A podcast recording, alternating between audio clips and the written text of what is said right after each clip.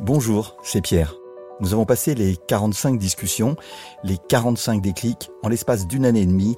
Et mon grand bonheur, c'est lorsque j'en discute avec des auditeurs, chacun en a un préféré, rarement le même.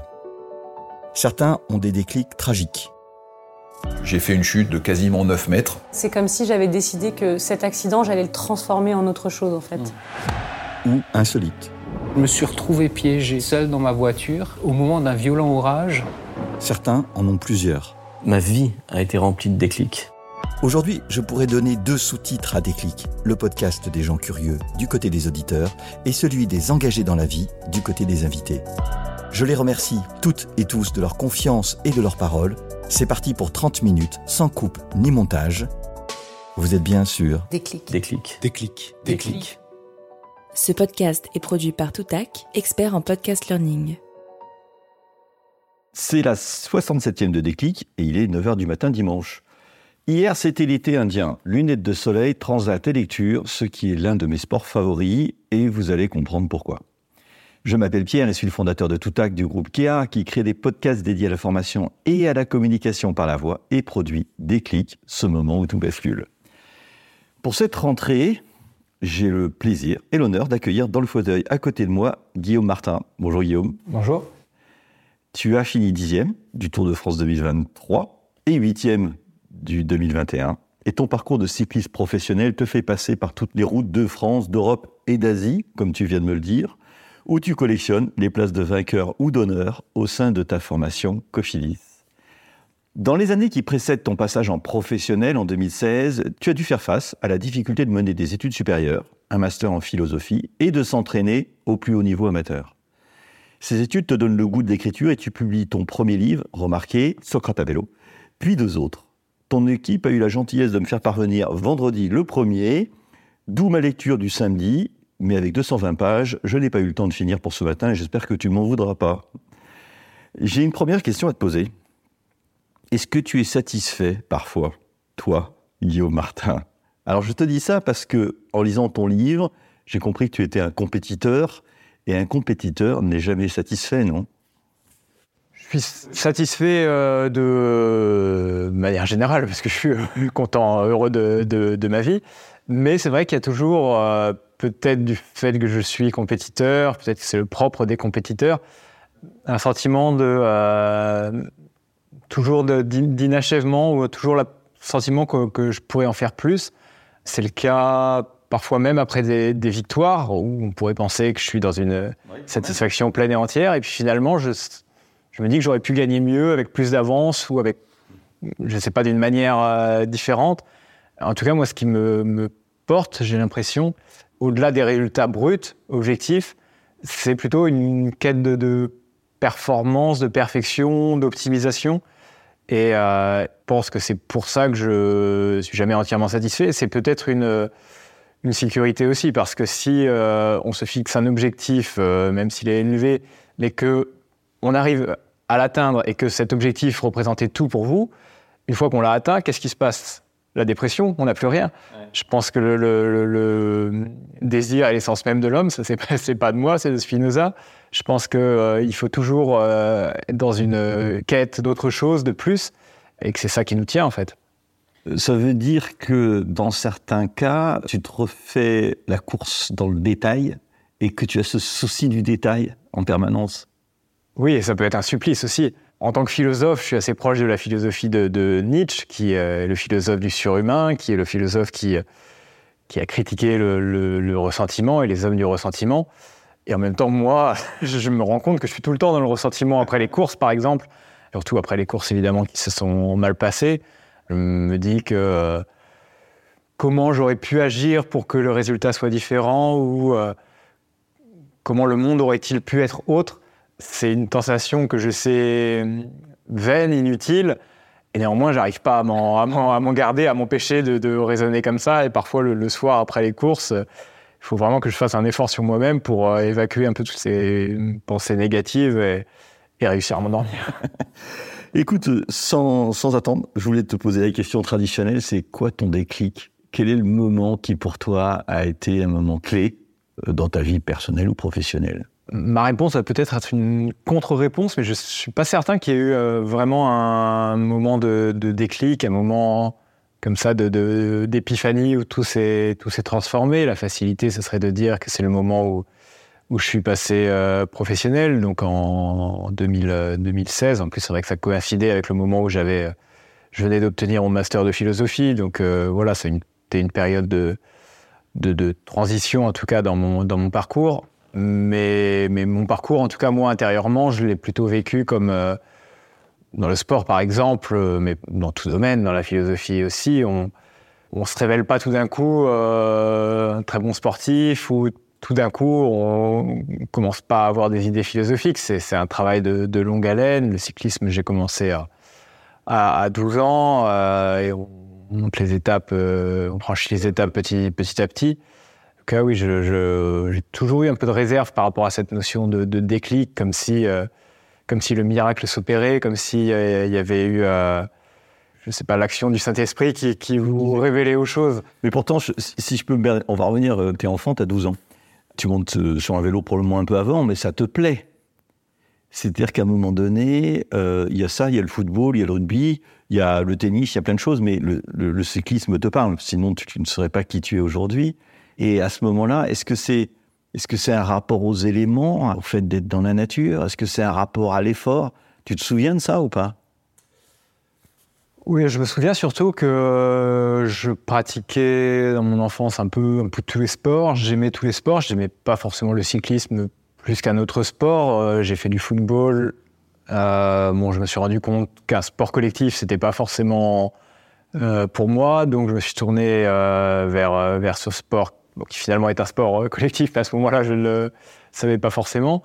Enfin, ce que je veux dire, c'est que c'était voilà un peu des, coïncidences, euh, que ça a été le cyclisme, mais ça aurait pu être autre chose. Et finalement, euh, aussi, oui, j'ai aimé le cyclisme à, à 12 ans, mais euh, finalement pas, tant que ça. J'ai appris à l'aimer avec le temps. Je l'aime plus aujourd'hui que je ne l'aimais à, cette, à cette époque-là. Tu veux dire que tu es comme un artisan qui façonne peu à peu, puis plus il est dans son métier, plus il l'aime?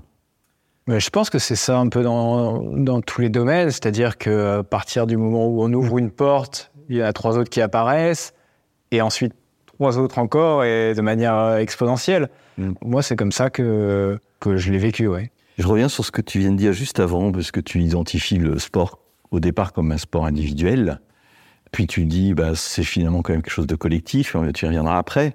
Mais je, je fais un rapport, je reviens sur la notion de compétition, sans te provoquer excessivement, d'égoïsme. Mais dans ton livre, tu t'insurges un tout petit peu sur le fait qu'on dise, à la manière de Coubertin, le sport est, est- est quelque chose, euh, un dépassement de soi. Et, et en fait, tu dis, ben, en tant que compétiteur, c'est pas comme ça que je le vis. Que c'est juste ou pas? Ça, ça a été le propos de mon mémoire de, de Oui. fin d'études en master, de, de un peu euh, attaquer euh, l'idéologie olympique telle que euh, construite par de Coubertin et telle que véhiculée aujourd'hui dans, dans, dans les médias, dans tout le, le discours olympique. J'ai comme l'impression que on a honte justement de l'idée d'affrontement, de compétition dans le, dans le sport, alors que c'est l'essence même du sport et que et que s'il y a compétition dans, dans le sport, c'est-à-dire dans un cadre institu- institutionnalisé, symbolique, euh, encadré par des règles et des arbitres, ça ne veut pas dire que c'est une compétition absolue ou que c'est la compétition dans la vie. Au contraire, c'est un monde symbolique qui est à côté de la vie réelle et qui peut-être permet d'éviter certains comportements euh, agressifs ou de compétition euh, réelle dans, la, dans la vie de tous les jours. Donc, par exemple, il y, a cette question qui revient de temps en temps sur est-ce que le sport est par essence capitaliste? Moi, je je pense pas. Je pense que justement, Tu peux expliquer parce que je vois pas le rapport entre Bah le sport et le capitalisme. bah, dans l'idée de, de vouloir euh, dominer l'autre, battre, battre l'autre, enfin, dans l'idée que le, le, le monde est une compétition et que finalement, euh, les, euh, enfin, voilà, cette idée des vainqueurs et des, et Et des des vaincus. vaincus. Et, et je crois qu'on n'est vraiment pas du tout dans, le, euh, dans les mêmes champs. Mais pourtant, si je, vais creuser encore un tout petit peu, c'est-à-dire que dans la compétition, il y a le, comme tu le dis, la volonté de gagner. Mais est-ce qu'on peut être un excellent compétiteur et ne pas être égoïste?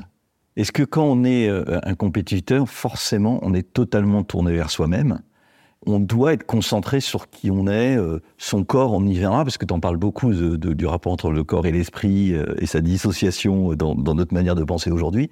Mais tu ne crois pas que un compétiteur ne peut pas être autre chose que quelqu'un totalement tourné vers lui-même? Quand je dis, je parle du haut niveau, euh, pas le compétiteur du dimanche qui, fait sa petite, sa petite balade.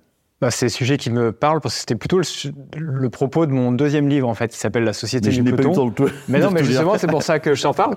Et je, je parle vraiment de cette notion de- d'égoïsme. Et, et donc, ma réponse, c'est c'est oui, le sportif, euh, semble-t-il, est fondamentalement euh, égoïste. Mais finalement, je pense qu'on l'est tous. Je pense que c'est pas. Enfin, j'essaye de re- repenser la notion d'égoïsme de manière qui ne soit pas connotée euh, négativement. Ou en tout cas en disant qu'il y a deux formes d'égoïsme. Euh, L'égoïsme comme nombrilisme, quand on est quand on est tourné vers soi, vers son petit plaisir, vers ses propres euh, intérêts.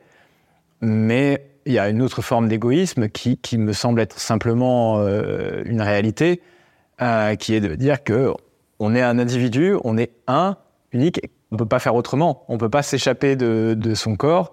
Et ça, le, le- sportif l'expérimente au, au- quotidien. Et ça ne veut pas dire que à partir de soi, à partir de la reconnaissance de cette individualité euh, fondamentale, on ne peut pas tisser des relations euh, saines et authentiques euh, avec les autres, parce que c'est aussi une autre nécessité que de faire société. Il y a, cette tension en l'être humain d'être à la fois un être social et en même temps un, un être individué.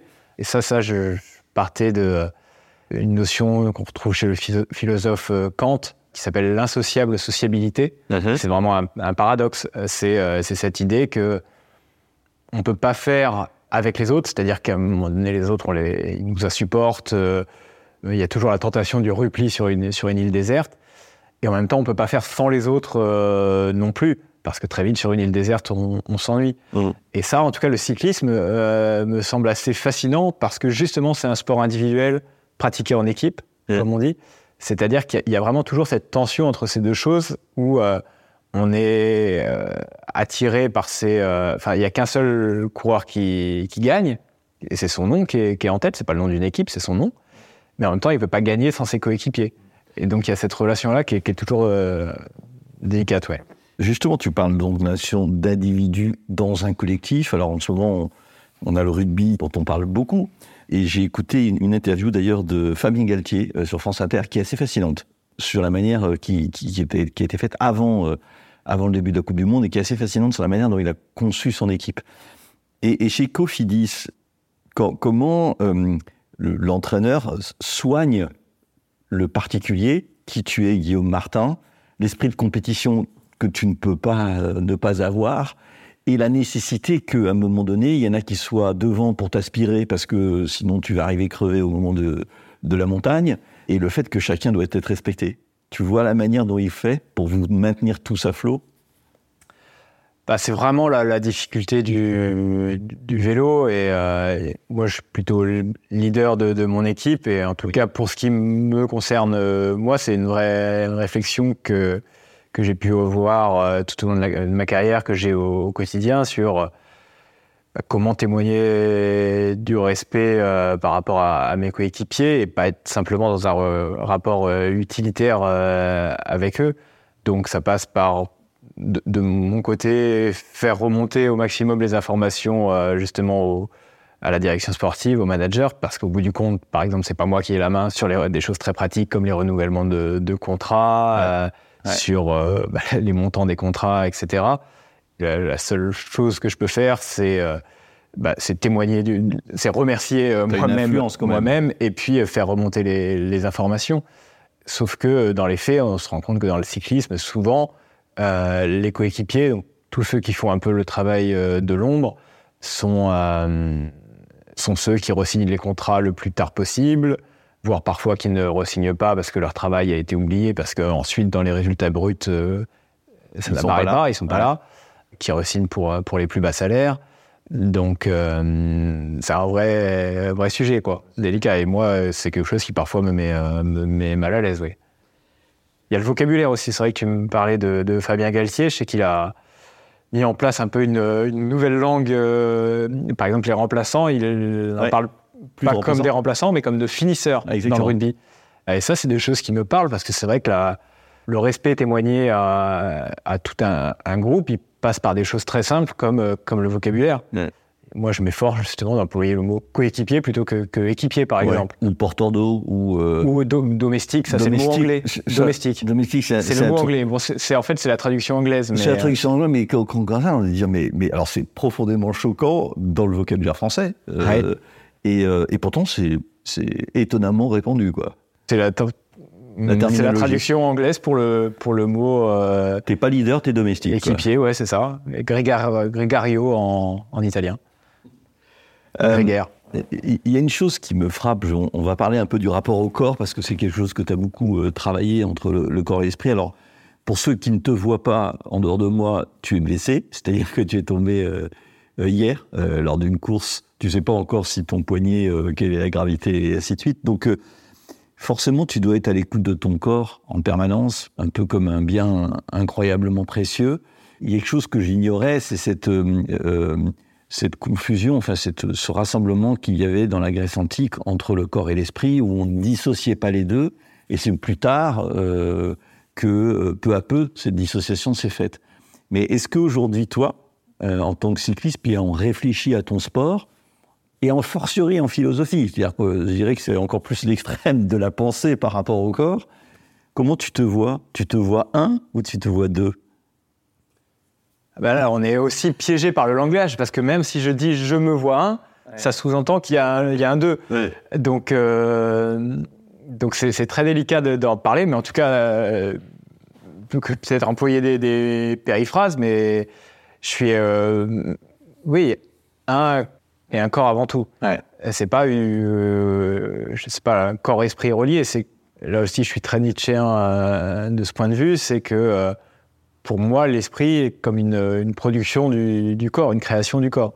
Et, oui, quand on dit mon corps m'appartient, mon, corps, ça sous-entend que euh, le corps est une chose séparée de, soi-même. Non, je pense que vraiment on est, et d'ailleurs on est façonné par son corps dans, nos pensées. Enfin, quand on peut pas écrire, quand on est malade, blessé, quand on a le corps qui souffre, on peut difficilement penser, on peut difficilement écrire, on est, on est perturbé dans, dans sa vie de, de tous les jours. Donc, euh, donc c'est bien que ça part de là, quoi. Mm. C'est bien que ça part de là. Et là, tu viens de parler de, de l'écriture. Du coup, je- ça me fait penser, j'aurais envie de, de comprendre comment tu écris comme écrivain. Est-ce que quand tu écris, tu vas, as une idée, ton premier livre, ton deuxième livre, et tu te jettes dedans, tu écris, tu écris, tu écris, tu vas vite. Ou alors tu vas écrire doucement, raturer, revenir, reprendre. Comment se construit ton écriture? Parce que le, le livre, le premier livre que j'ai lu, est assez complexe dans son architecture, avec euh, des allers-retours, avec plusieurs récits qui s'entrecroisent. Comment tu, comment tu écris? Bah, déjà forcément de manière hachée, c'est peut-être pour ça aussi que le livre euh, est un peu, est un Non, peu mais on haché. comprend l'histoire quand même. hein. Mais euh, parce que simplement pour des contraintes matérielles, euh, de temps et, et, surtout l'écriture c'est une activité euh, secondaire pour moi. Mon métier c'est cycliste, donc la priorité c'est quand même de faire du vélo et j'écris quand il me reste un peu de temps dans l'après-midi ou euh, pendant un stage ou des, choses comme ça, euh, dans les transports, parfois dans le train. Puis en fait je sature assez vite. Mais en vérité, pour n'importe quelle euh, activité, j'ai du mal à la faire sur le long terme. Bon, le vélo, je- parfois, je suis obligé de faire des sorties de 6 heures à la suite. Mais, euh, mais sinon, je, je m'ennuie vite. Et donc, euh, je suis plutôt du, du genre à écrire euh, voilà, un petit peu pendant, pendant une heure. Et puis ensuite, de passer à autre chose et, et y revenir quelques heures plus tard. Et tu c'est réécris, comme ça que ça se... Tu repasses sur ton style. Pardon. Oui, il bon, n'y a, a pas trop le choix à un moment donné, mais c'est vraiment pas la partie que j'aime bien. Et en lecture, c'est. C'est-à-dire que ton éditeur t'a challengé sur ton livre Il t'a remis en cause Il t'a il t'a dit oui Parce que je viens de lire euh, le- un livre, euh, Le Goncourt, d'il y, a, il y a trois ans, qui est assez fascinant. Il y avait 750 pages, et l'éditeur a réduit à 400. Donc le boulot a dû être absolument colossal. Est-ce que tu as dû réécrire ou, ou reprendre ou, euh, Bah, pas dans ces proportions-là, euh, et pas de manière euh, massive. Mais il y a toujours des choses. euh, Enfin, j'ai pas une grande expérience dans le domaine euh, littéraire, mais j'ai l'impression qu'il y a toujours des choses à, à reprendre. euh, alors, des choses très très précises, de, un mot plutôt qu'un autre, une répétition à, à éviter, ou alors des choses un peu plus, euh, un peu plus larges, de structuration euh, du livre.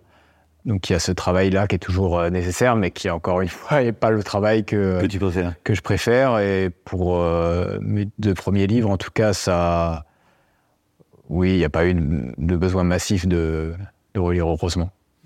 Et est-ce que euh, tu peux souffrir pour écrire ton métier de cycliste? C'est quand même un métier où tu souffres. C'est quelque chose dont, dont j'avais pas conscience autant. Alors, euh, j'ai commencé une série sur le Tour de France, euh, mais c'est un peu parce que je savais qu'à un moment donné, on allait pouvoir se rencontrer.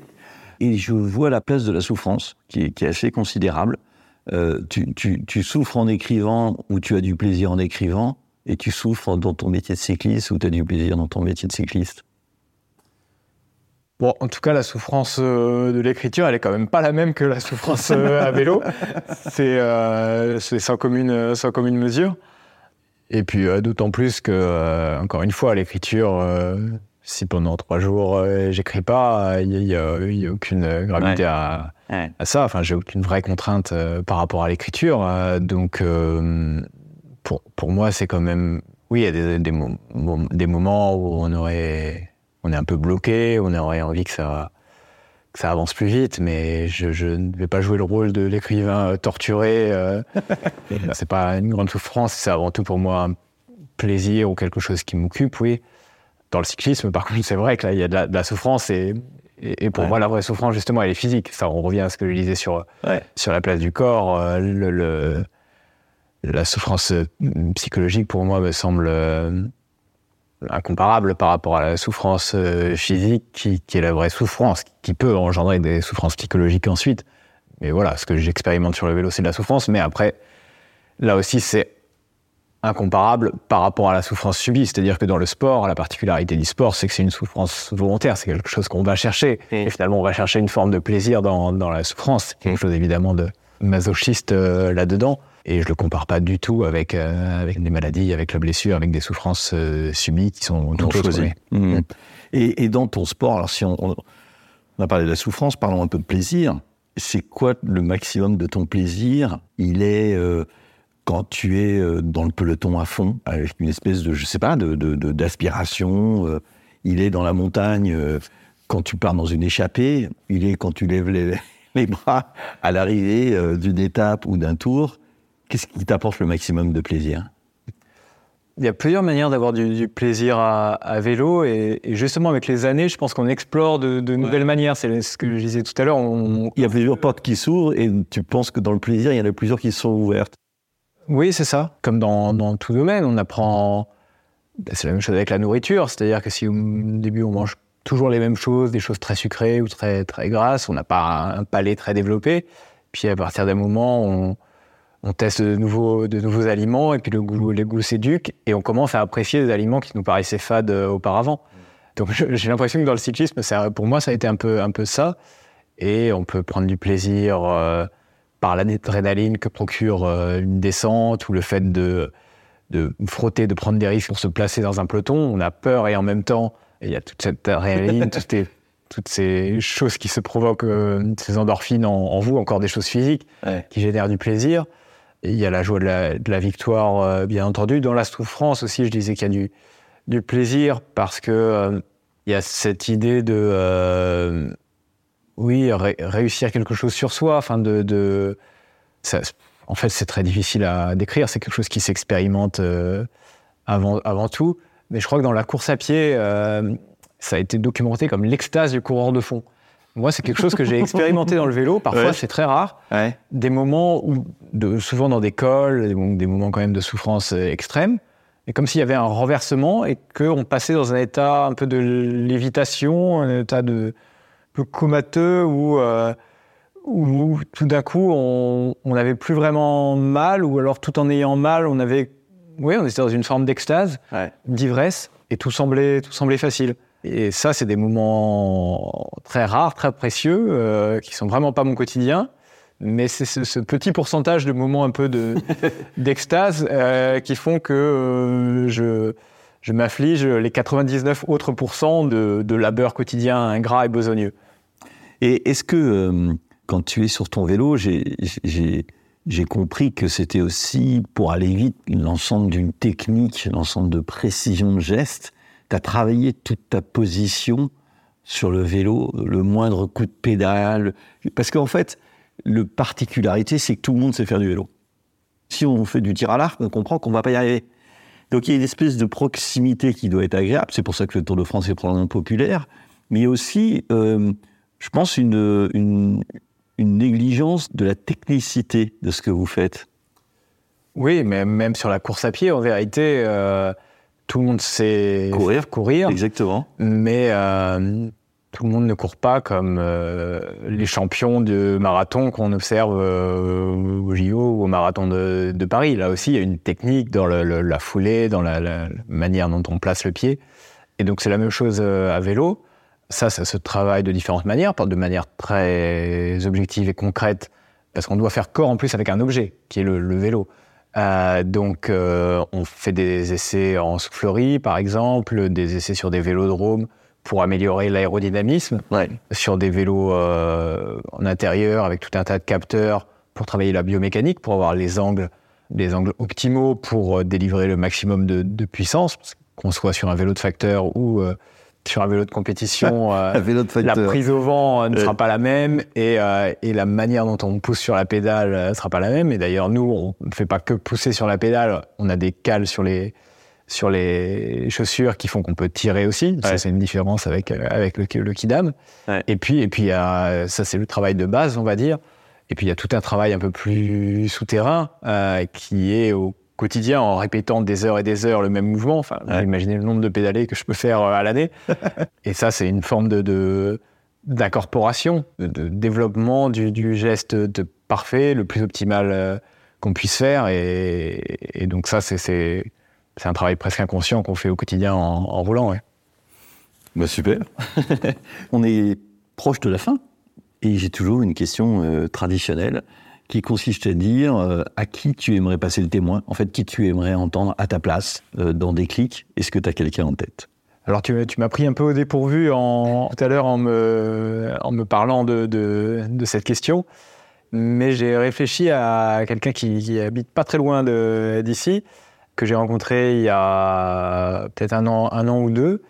Moi, je suis plutôt un, un cycliste qui fait euh, un petit peu de philosophie. Là, c'est vraiment un philosophe qui, euh, sur son temps libre, en tout cas, est passionné de, de cyclisme. C'est euh, Jean-Luc Marion philosophe, universitaire, académicien, et donc euh, fan de, de- de vélo. Pour peut-être citer une deuxième personne aussi qui, est, qui a un peu le, le même profil, Ouais. Monsieur Jean-François Ballaudet, qui est lui aussi, comme quoi dans le, le monde des philosophes, il y a beaucoup de, de fans de vélo, et lui-même fait du vélo d'ailleurs. Je crois qu'il a fait l'étape du Tour euh, cette année. D'accord. Et c'est aussi une personne euh, avec qui j'ai un relationnel particulier, puisque au moment de mon master, de mon mémoire, il était lui-même président de l'Université de Paris-Nanterre, dans laquelle j'étais. Et il a accepté de diriger mon mémoire en reconnaissant un peu mon, mon profil, mon parcours. Donc depuis, j'ai j'ai gardé contact et, euh, et euh, autour de cette passion commune pour le, la philosophie et le vélo. Eh ben, merci beaucoup, Guillaume, d'être venu ce matin, dimanche, à 9h, sur le bateau. Merci. Ce podcast est produit par Toutac, la voix de la formation.